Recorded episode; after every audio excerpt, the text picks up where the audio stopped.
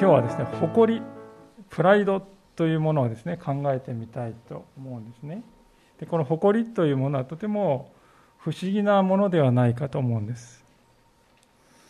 ある人はこう言います。仕事に誇りを持てるかどうかそれが大事だよね。確かにまあ私たちは自分のしていることに意味や誇りが見いだせなくなるとですねそれを行う意欲というものを失っていってしまいますね。ですから、この誇りというものはですね、人が生きていくためにどうしても必要なもののようにも思えるわけであります。その一方でどうでしょうか？私たちが自分の国とか人種とか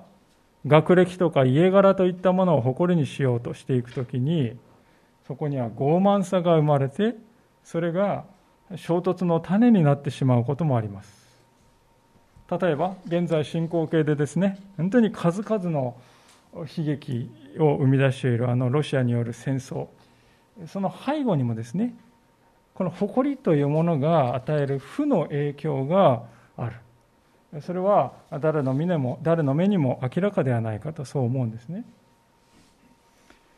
まあ、そのような人間の誇りというものの本質を見抜いていた一人の人がいますがそれは19世紀初頭のイギリスに来た美術家であったジョン・ラスキンという人であります。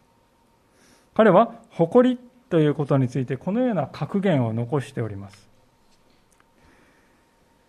あなたの無駄な誇りによって愛する誰かを失うよりも、愛する誰かのためにあなたの誇りを失う方が良い。あなたの無駄な誇りによって愛する誰かを失うよりも、愛する誰かのためにあなたの誇りを失う方が良い。今申し上げた言葉には、この世にはですね、誇りよりも大切なものがあるのだということに気づかせてくれる言葉であります。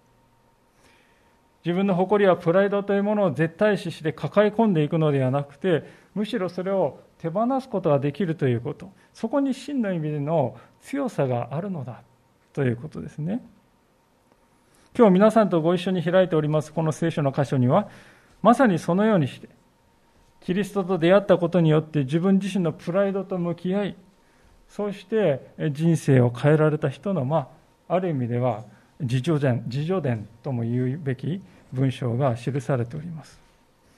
私たちは今日この箇所を通して信仰者にとってのプライドというものはどのようなものであるのかあるべきかということを学ばせていただきたいとこう願っております。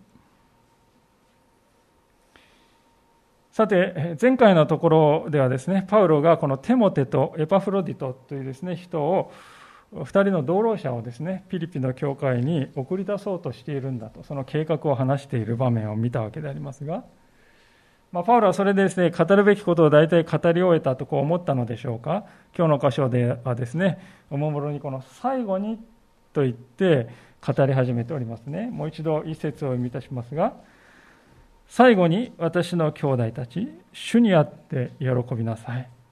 私はまた同じことをいくつか書きますが、これは私にとって面倒なことではなく、あなた方の安全のためにもなります。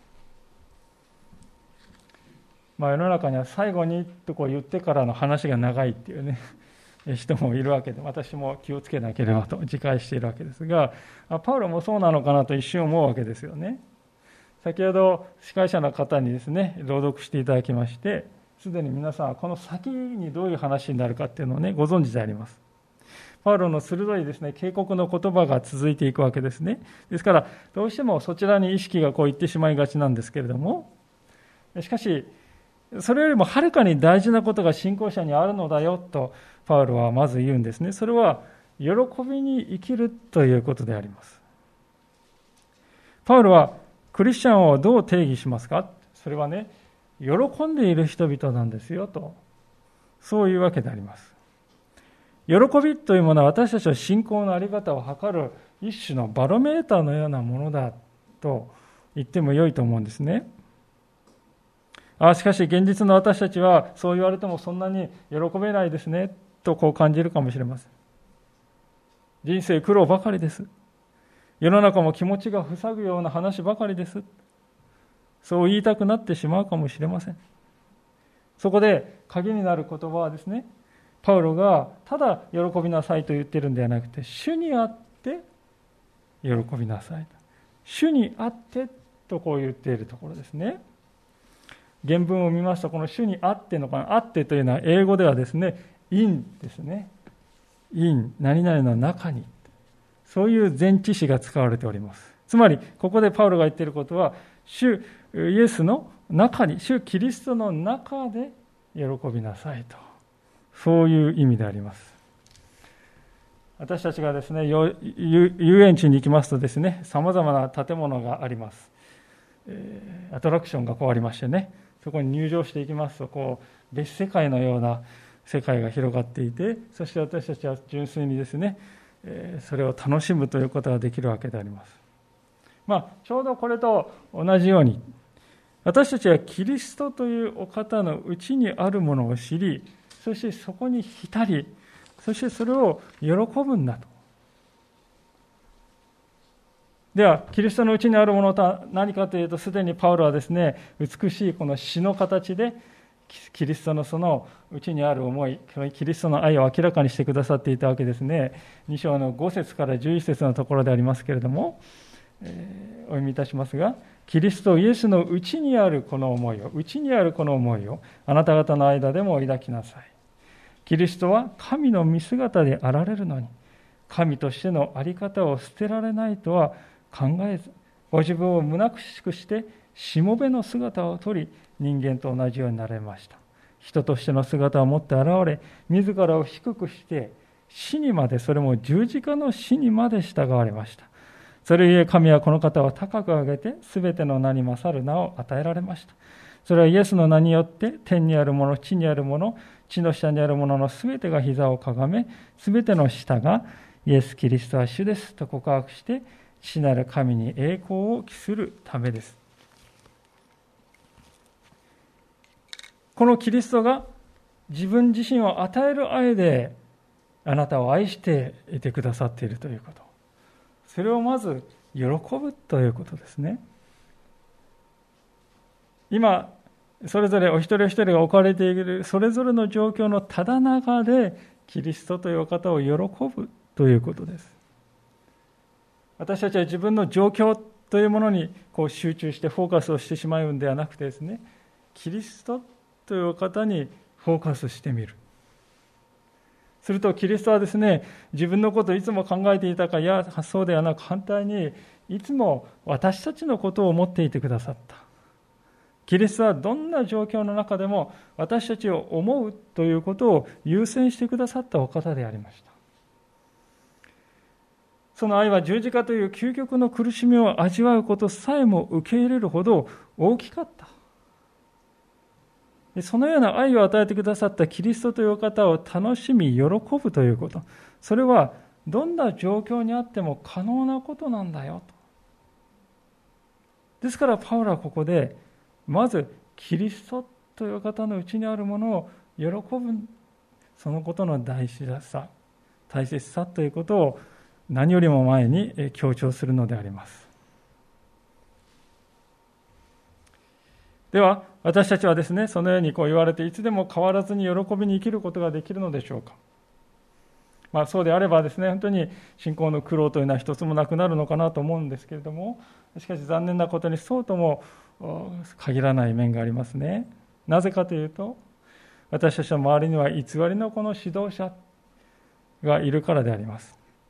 3節から4節でパウロはその偽り、誤った指導者の特徴はこういうことだとこう言っているわけですね。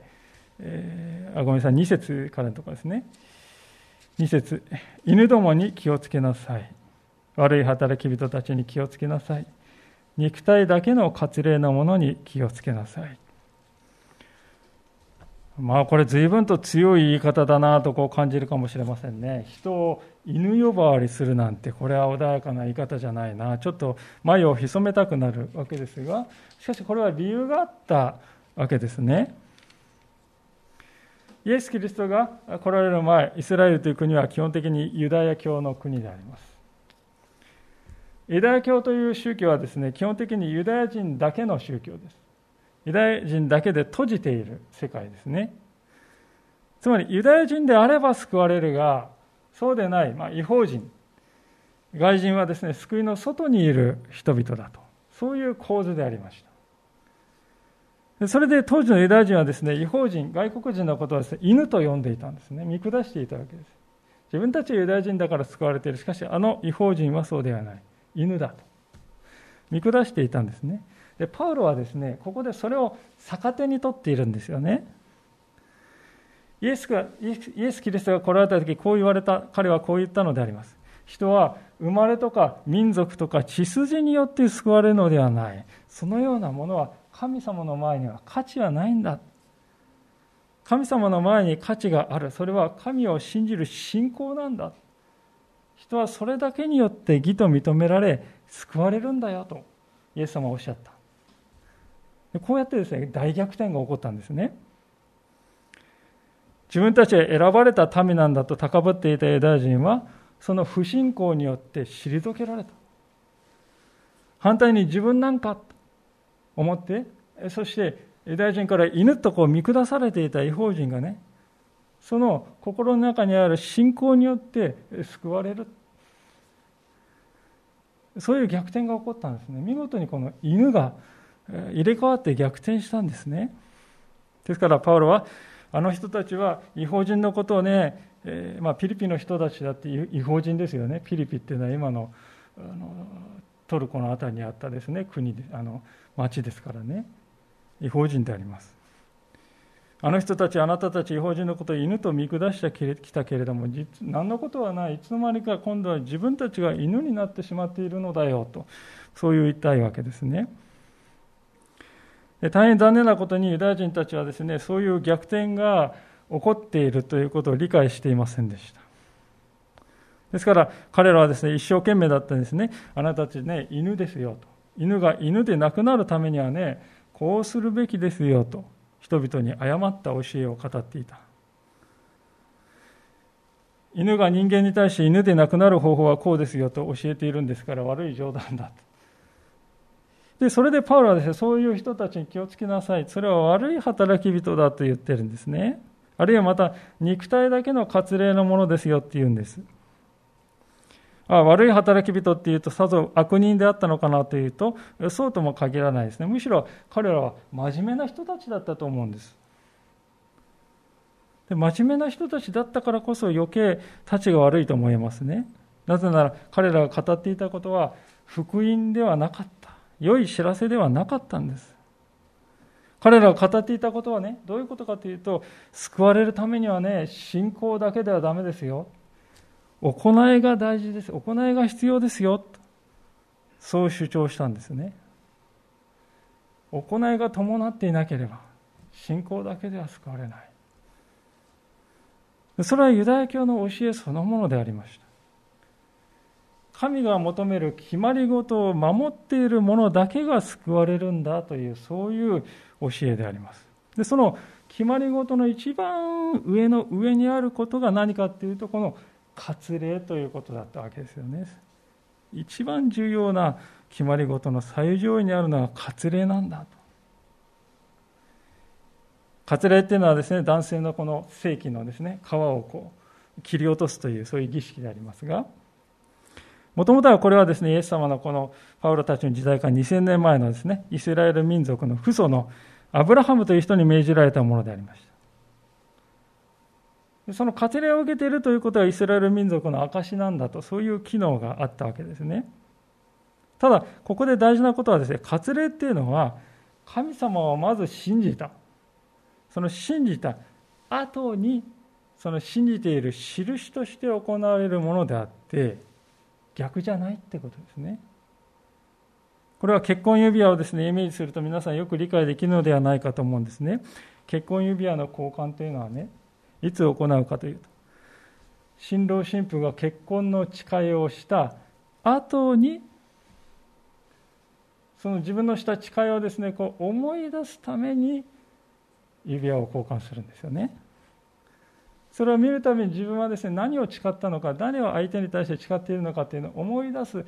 印としてつけるものであります。ですから決してね私は結婚指輪してるんだからね誓いを守ってるんですよ。こうはならないですよね。誓いを守るということはあくまで2人のね意思にかかっております。内面的な信頼と意思にかかっていますね。指輪をしているからですね、えー、夫婦がですね夫婦であるというわけではないんです。同じことが割礼というものに対して見えるんですね。割礼をいくら受けてもね心に信仰がなければそれは何の意味もないんだと。アブラハムから2000年の時が流れてイスラエルのためいつの間にかこのことをね誤解してあべこべにしてしまったんですね。つまり割礼を受けさえすればそれは信心深いイスラエル人なんだよとそういうことになってしまった。内側でですね内面において神様に対してどういう信仰を持っているかということはまあ軽んじられて儀式とか決まり事がとにかく重んじられる。そういう社会になってしまっておりました。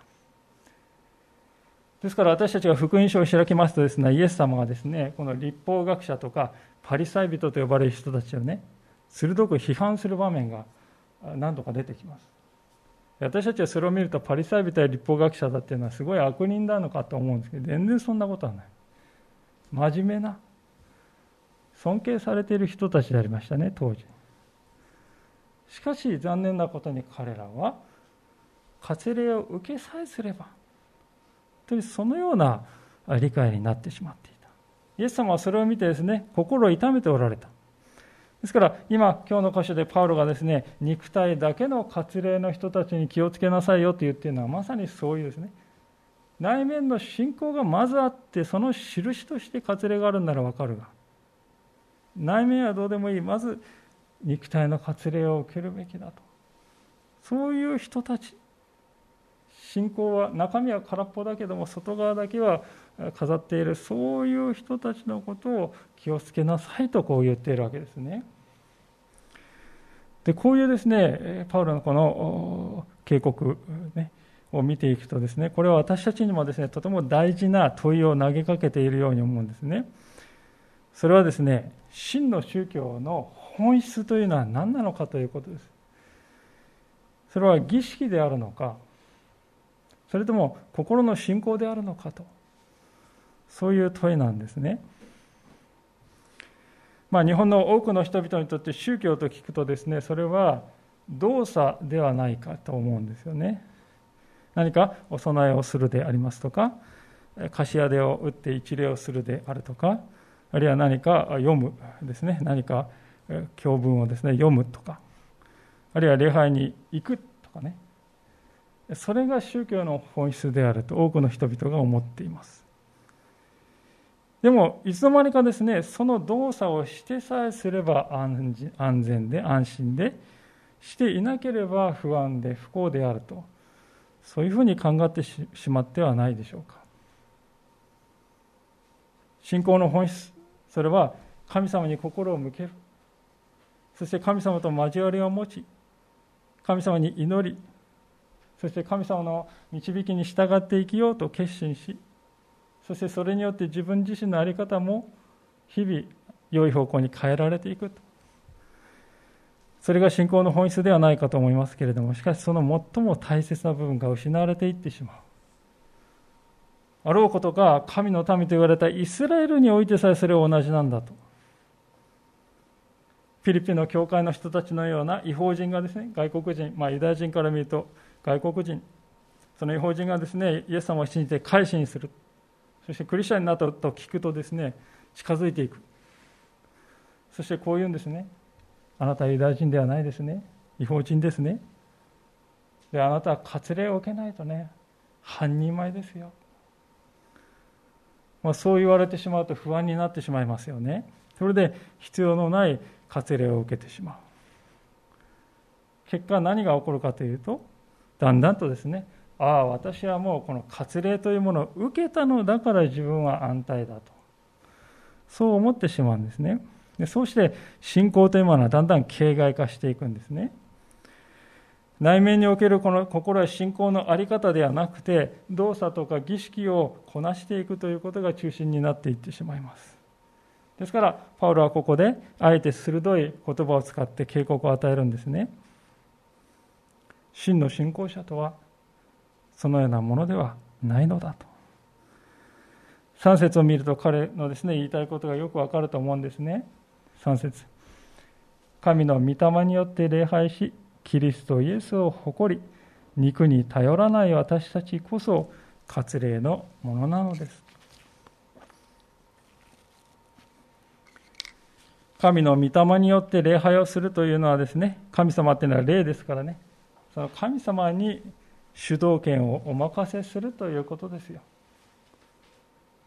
私が礼拝をする。私が礼拝をこなす。私が礼拝というものを実施する。そうではなくて神様が私をご自分の礼拝へと招いてくださったんだな。そういう謙遜な思いで礼拝に臨むということです。またキリストを頼るとは自分自身を頼みにしたり自分をよりどころにしない自分は信仰歴何年自分はこれだけ奉仕をしているそのようなものを頼りにしないということですさらに肉に頼らないというのは外面的なものに頼らないということです。例えば自分は人からこれこれの評判を得ている。仕事でこれだけの業績を上げてきた。私はこのようなね、クリスチャンの何代続く家系に生まれている。どこそこで学んできた。これだけ努力してあれだけの実績を成し遂げてきたんだ。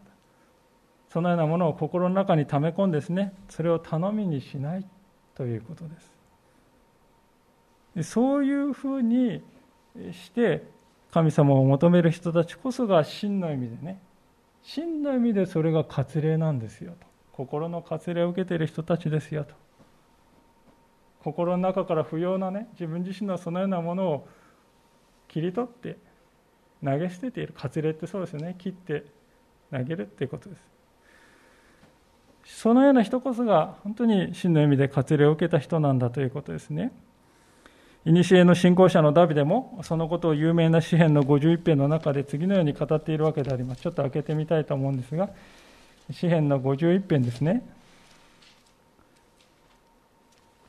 旧約聖書の986ページです。旧約聖書、2017の聖書で986ページ、旧約です。詩篇の51編の7節ですね。それでは皆さんでここをご一緒に読んでみましょうか。お持ちでない方はお聞きいただければと思います。詩篇の51編の17節ごめん、7節じゃなくて17節ですね。大変失礼しました。お読みします。詩篇51編17節3回。神への生贄は砕かれた霊、打たれ砕かれた心、神をあなたはそれを蔑まれません。ありがとうございます。神様に対する捧げ物っていうのは私たちの砕かれた霊、硬いね、岩のようなこの頑固な自分を握っている心ではなくて、打たれて砂のようにですね、砕かれた心。神様はそれを蔑むことは決してない。喜んでくださるのだと。神様私たちのうちにあるこのような心をご覧になってそれを喜んでくださるお方なんだとこう聖書は語っているのであります。さあそういうわけで私たちはですねこの肉というものをですね頼るべきではないのだとこうパウロは語っているわけでありますけれどもなぜその肉を耐えるべきではないのかということをですねパウロはですね自分は経験からそれを学んだんだと言ってですね自分のこの経験を起こして語り始めるのであります。それが今度は4節からのところですねピリピに戻りますけれどもピリピの3章の4節から。ただし私には肉においても頼れるところがあります他の誰かが肉に頼れると思うなら私はそれ以上です私は生まれて8日目に割礼を受け、イスラエル民族、ベニヤミンベニヤミン部族の出身、ヘブル人の中のヘブル人、立法についてはパリサイ人、その熱心については教会を迫害したほどであり、立法による義については非難されるところがないものでした。まあ、ここにはですね、パウロのようなユダヤ人がですね、こう、誇りにできそうなものの、誇りのリストがですね、ずらずらこう並んでいるんですね。割礼、先ほど言った割礼、あるいはユダヤ人に生まれた、イスラエルに生まれたという、これは当然としてもね、えー、パウロは自分はベニヤミン部族というですね、イスラエル12の部族がある一番下の弟の部族ですけれども、このベニヤミン部族、このベニヤミン部族というのはですね、由緒ある部族です。というのは、イスラエルの最初の王のサウルという人が、このベニヤミン部族から生まれたわけですね。でしかもパウロという人はもともとは名前はサウロだったとこういうわけですけれどもこのサウロというのはですねこのサウル王と同じ名前ですよねですからこの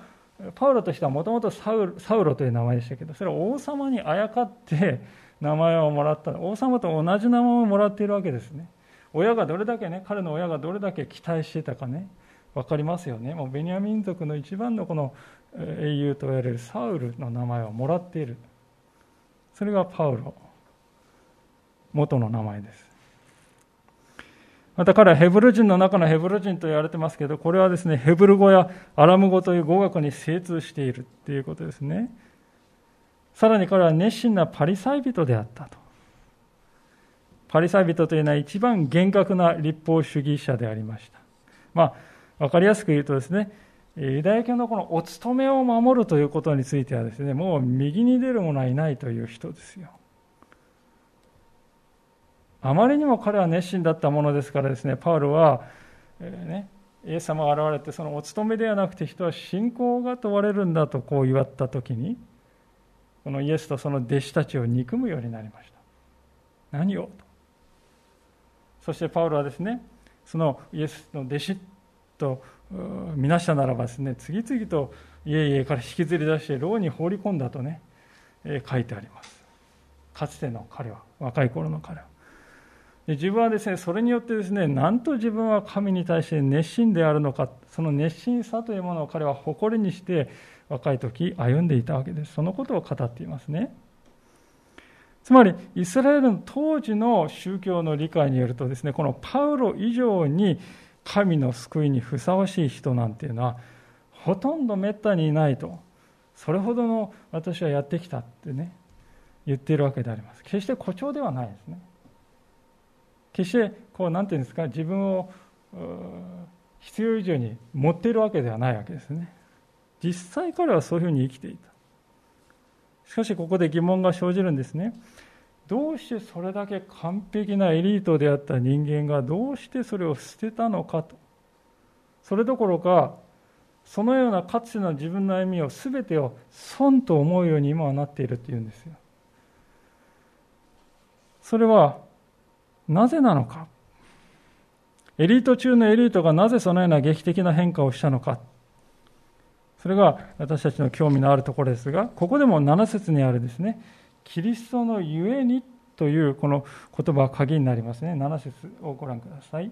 しかし私は自分にとって得であったこのような全てのものをキリストのゆえに損と思うようになりました。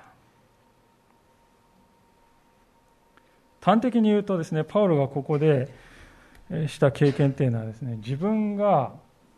胃の中の蛙であるということに気づいたということでしょう。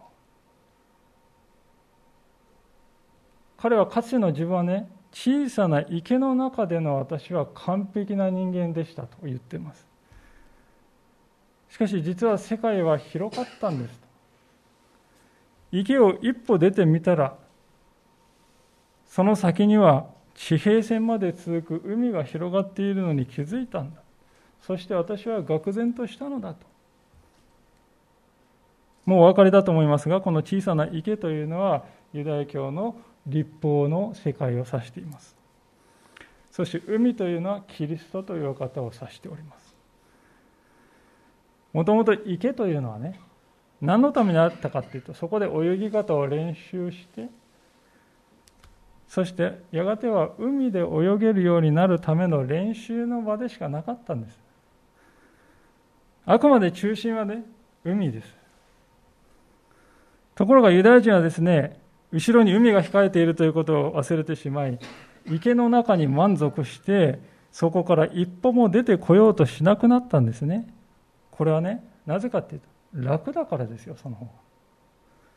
小さな池の中にとどまっていればその中では自分は完璧でいられるんですから、ね、心地よいんですよそこにいれば。しかしパウロは海を見てしまった。すなわちキリストを知ってしまったわけです。それはですね使徒の働きの中に書いてありますがダマスコ今のシリアのねダマスコという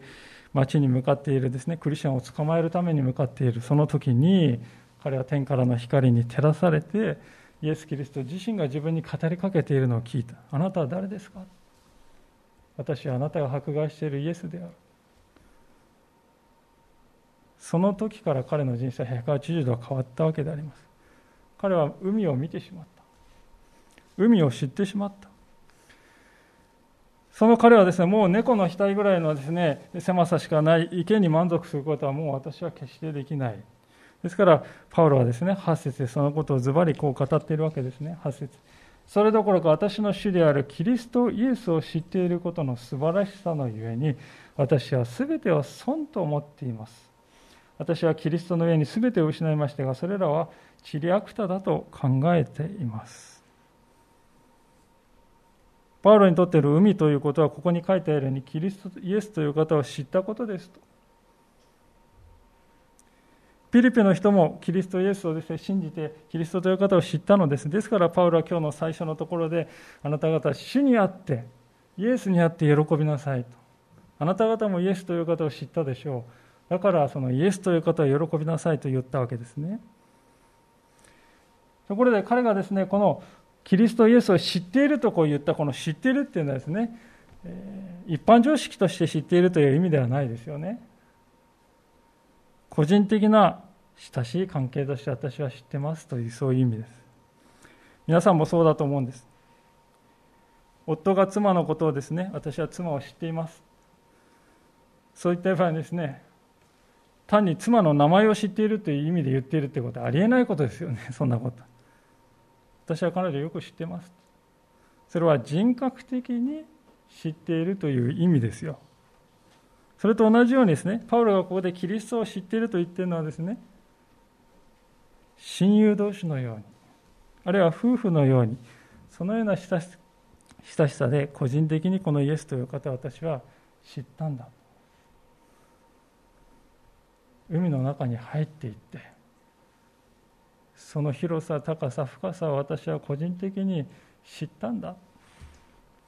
でそれを知ってしまうとですねパウロはキリストを知っているそのことに比べると他のことは全て損失ですら思えてくると。特にあの猫の額のような小さな池のユダヤ教の世界っていうのは些細なことに思えてくる。それほど彼の心はキリストという方にとらわれているんだということですね。クリスチャンというのはですね、このキリストと心において出会った人のことを言います。私はキリストと出会った。私は海を知った。そしてそれ以来私の心にはキリストという方が宿っているのだと。この確信を与えられた人々のことを聖書はキリスト者と呼びます。でひとたびこの出会いを与えられた人々はですね、その永遠、そして永遠のそして究極の価値に気づいていくのですね。運命の恋人に出会った時のようであり、生き別れた親子がついに再会した時のようであり、あるいは九死に一生を得るような体験をしたですね、我が子を母親が抱きしめる時のような、そのようなものである。このキリストとの出会いは永遠に失われることがない。それはこの方が私たちのうちに住んでくださるようになるからですね。私はキリストと出会ったそれ以来キリストという方が私の心の中から離れずに宿っていてくださる一度この確信を与えられた人は生涯その恵みをかみしめながら歩むことができるようにされるんだと言っておりますところでこのキリストの出会いによって180度彼のですね変わったと言いました。それは価値観が変わったということですね。何に価値を置くかというその価値観が変わってしまったわけですけれどもしかしそれだけではなかった。変わったことは。最も大事なことはですね彼がこの義というものを獲得する得る方法について理解の仕方が変わったんだということですね。正しさ自分の義というものを得る方法についての、ね、理解が変わったんだというんですね8節の後半でありますそれは私がキリストを得てキリストにあるものと認められるようになるためです。私は立法による自分の義ではなく、キリストを信じることによる義、すなわち信仰に基づいて神から与えられる義を持つのですとこう言います。すでに述べたように、かつて若い頃のパウロっていうのはですね、上昇志向の人でした。上に上にとこう上がろうとしている。ひたすら努力し、立法というものを固く守る、精進する。そのことによって義を獲得できると彼は考えておりました。彼にとって、かつての彼にとって義というものは何かというと、それはですね、自分でこう獲得するものでありました。まあ、獲物と言ってもいいでしょうかね。自分でこう獲得していく、掴み取っていく。それが彼にとってのかつての義でありました。私はですね、これをですね、下からの義とこう名付けたいと思うんですね。下からの義。下から求めていくこの義であります。で、パウロはですね、かつてこの自分自身が歩んできた道をね、ここで振り返ってるんですよね。で、振り返ってきたわけですね。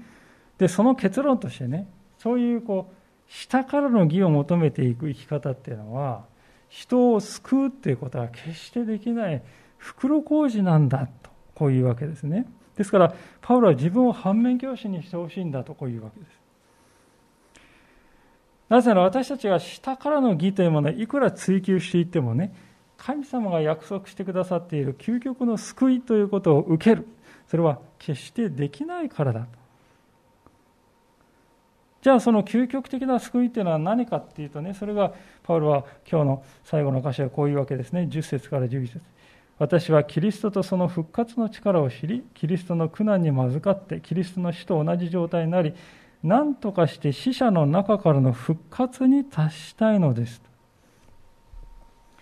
何とかして死者の中からの復活に達したいのですと、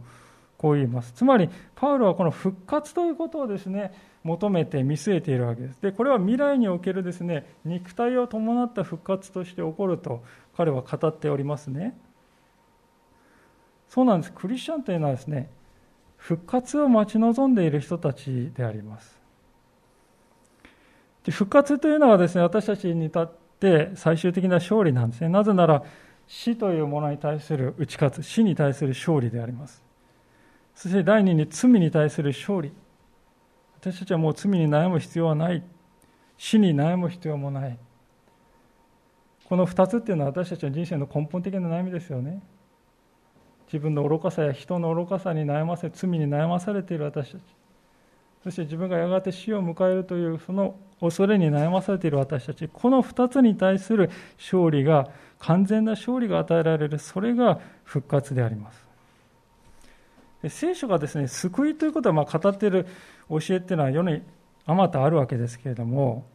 聖書が語る救いのユニークさっていうのはこの肉体の復活ということをですね語っていることであると思います。で私たちね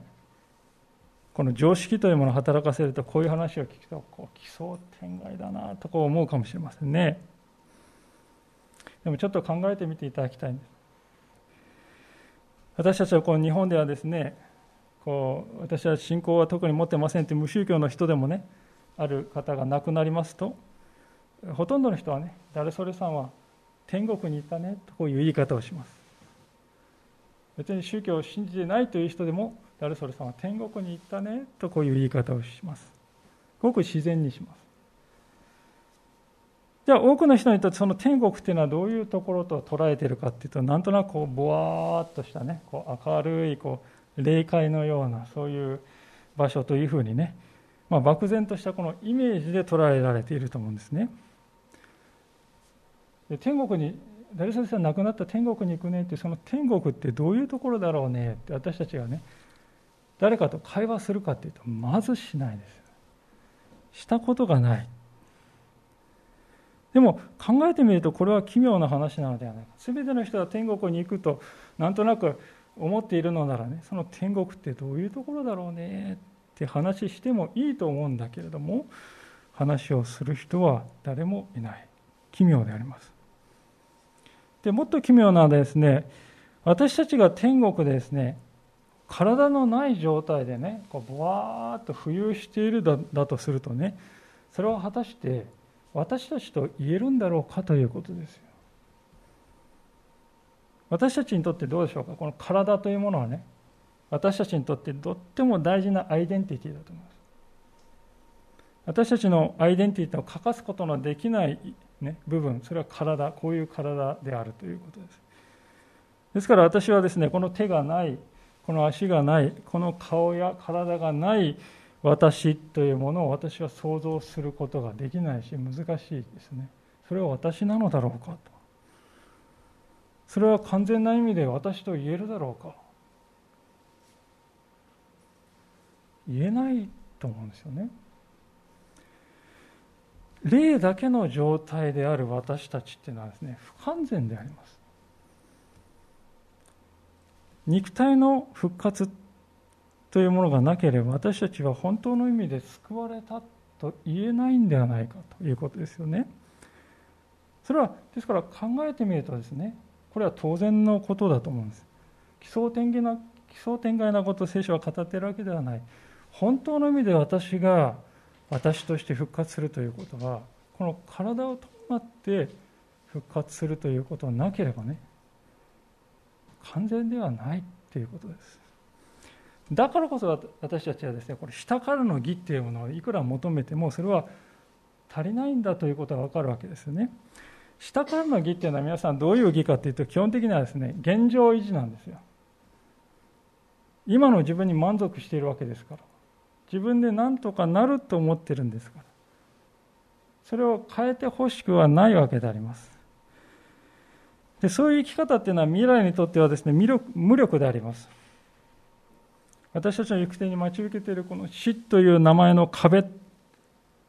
圧倒的なですね迫力のこの壁を乗り越えていかないと復活っていうのはない。でも現状維持の今までと同じやり方の下からの義でですねこの圧倒的な死という壁を乗り越えられるのか。乗り越えられたら苦労しないよっていうところですよね。圧倒的に私たちの前にそびえ立っている死という壁を越えるには全く何かね別の力がないとね。無理ですよそう私たちがこの死ということを克服するためにはですね上からの力がなければ到底不可能だと9節ではそれはですね、パウロはそれをですね、キリストを信じることによる義、すなわち信仰に基づいて、神から与えられる義とこう述べています。与えられ、神から与えられる義、私はこれをですね、上からの義と名付けたい、呼びたいと思うんですね。